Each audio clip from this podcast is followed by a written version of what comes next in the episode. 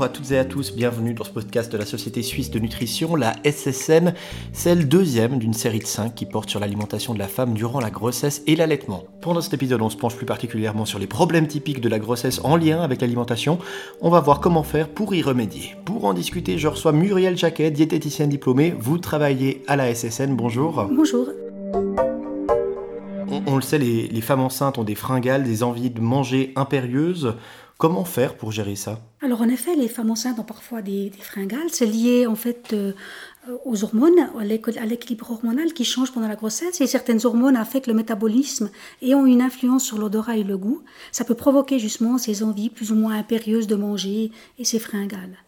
Une mesure assez importante pour essayer d'y remédier partiellement, c'est d'avoir un rythme de repas régulier avec trois repas principaux et deux ou trois collations, selon les besoins, selon les envies. Et en ce qui concerne les encas, il faut veiller, à ce qu'ils soient modestes, mais quand même suffisamment rassasiants. Par exemple, ça peut être des crackers complets ou du pain croustillant avec un peu de fromage à tartiner, du houmous avec des bâtonnets de légumes, petit muesli avec des fruits de saison, des pois chiches grillés, une poignée de mélange de fruits secs par exemple, ou une poignée de fruits à coque. Il y a aussi certaines femmes qui sont dégoûtées de certains aliments pendant la grossesse. C'est aussi les hormones, ça? Oui, tout à fait. Il s'agit aussi de l'influence des hormones sur l'odorat et le goût. Il se peut que les aliments d'ailleurs qui étaient autrefois appréciés provoquent du dégoût pendant la grossesse. Contre cela, la seule chose à faire, c'est d'éviter les aliments en question en fait. En règle générale, la situation se normalise après les premiers mois ou plus tard après la naissance de l'enfant. Bon, parfois c'est plus que du dégoût, ça peut aller jusqu'aux nausées ou au vomissement. C'est dangereux, il faut faire quoi? Alors il arrive en effet que les femmes enceintes souffrent de nausées, voire de vomissements, surtout en début de grossesse. En général, ça se produit le matin, mais ça peut aussi parfois durer toute la journée. Et il y a diverses mesures qu'on peut prendre pour essayer d'améliorer la situation. Ça peut être par exemple déjà de manger quelque chose avant de se lever quand ces nausées arrivent le matin. Par exemple, manger une biscotte, un morceau de pain, quelques crackers complets qu'on aurait à portée de main. On peut aussi faire plusieurs petits repas légers répartis sur la journée. C'est généralement mieux toléré que les gros repas. C'est bien aussi de savoir que les aliments très gras comme les fritures, les aliments panés, les saucisses et les sauces à la crème peuvent aggraver en fait les symptômes. Et finalement, c'est aussi souvent utile d'aérer les pièces et de sortir régulièrement. Donc si jamais en cas de vomissement, c'est important de boire suffisamment pour compenser la perte de liquide. Et puis les nausées et vomissements doivent être pris au sérieux, surtout si la prise de poids n'évolue pas comme souhaité. Là où le gynécologue qui suit la patiente est certainement la bonne personne à contacter dans ce cas-là et pour discuter des mesures à prendre, il y a des, il y a des solutions qu'il peut vous proposer. On a vu que les, hormones influençaient les, les, envies et les dégoûts de la femme enceinte. Au niveau nutritionnel, ça amène euh, d'autres modifications? Oui, alors euh, de nouveau, en raison des changements hormonaux, le transit intestinal est ralenti pendant la grossesse. Ça peut entraîner une constipation ou l'aggraver si elle était déjà existante.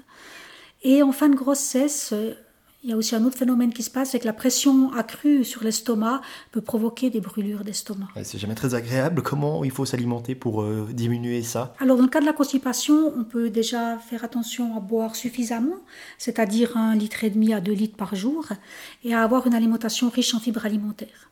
Les fibres alimentaires, on les trouve dans les produits céréaliers complets, dans les légumineuses, les légumes, les fruits et les fruits à coque. Avoir suffisamment de fibres alimentaires, c'est une première chose. Faire de l'exercice régulièrement, ça favorise aussi un bon transit intestinal. Mais si ces mesures ne suffisent pas, c'est important de discuter de nouveau de la situation avec le gynécologue.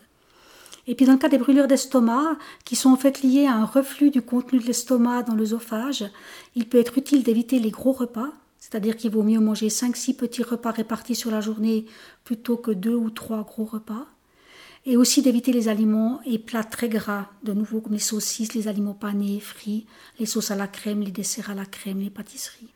Il y a aussi des aliments qui favorisent un relâchement du sphincter qui sépare l'œsophage de l'estomac et qui favorisent ainsi le reflux. Il s'agit du café, du thé noir, du chocolat, du cacao et de la menthe, que ce soit sous forme de thé, de bonbons. Ça peut être intéressant de modérer la consommation de ces aliments, voire même des éviter totalement si, si c'est nécessaire. Et puis finalement, d'éviter les boissons gazeuses peut également apporter une amélioration. Et idéalement, il faudrait éviter de s'allonger immédiatement après avoir mangé. On sait qu'il y a certaines femmes qui sont aussi touchées par du diabète gestationnel. Vous arrivez à nous expliquer un peu plus en détail de quoi il s'agit? Alors on parle de diabète gestationnel lorsque le taux de glucose sanguin est supérieur à la normale chez une femme qui ne présentait pas de diabète avant sa grossesse. Les hormones de grossesse interfèrent avec l'efficacité de l'insuline en fait. Et puis l'insuline, c'est elle qui régule le taux de sucre dans le sang.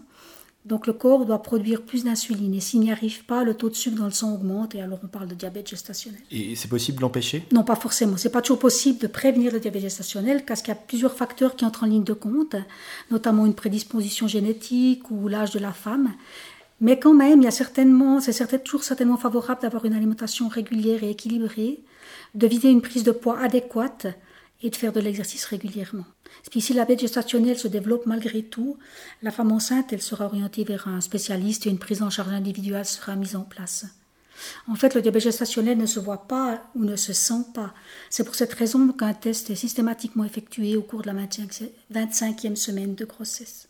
Et c'est très important de le prendre en charge, le diabète gestationnel, pour éviter des complications pour le bébé, comme par exemple un trop grand poids de naissance ou des fluctuations de sa glycémie à la naissance.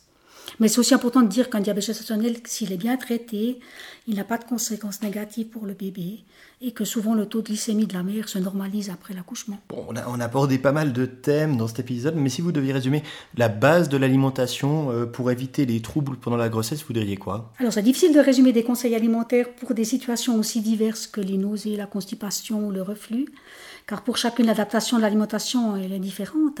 Mais dans tous les cas, un dénominateur commun en tout cas, c'est une alimentation équilibrée, riche en fibres alimentaires, bien répartie sur la journée de façon assez régulière avec trois repas principaux et une, deux, voire trois collations selon selon les besoins.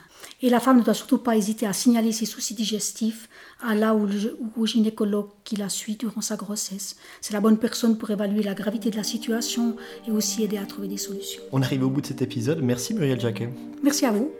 Et quant à vous, chers auditeurs et auditrices, si vous le voulez en savoir plus sur le sujet de l'alimentation durant la grossesse et l'allaitement, rendez-vous sur sge-ssn.ch, c'est le site de la Société Suisse de Nutrition. Vous trouverez également les autres épisodes de ce podcast. Merci de votre écoute, à bientôt.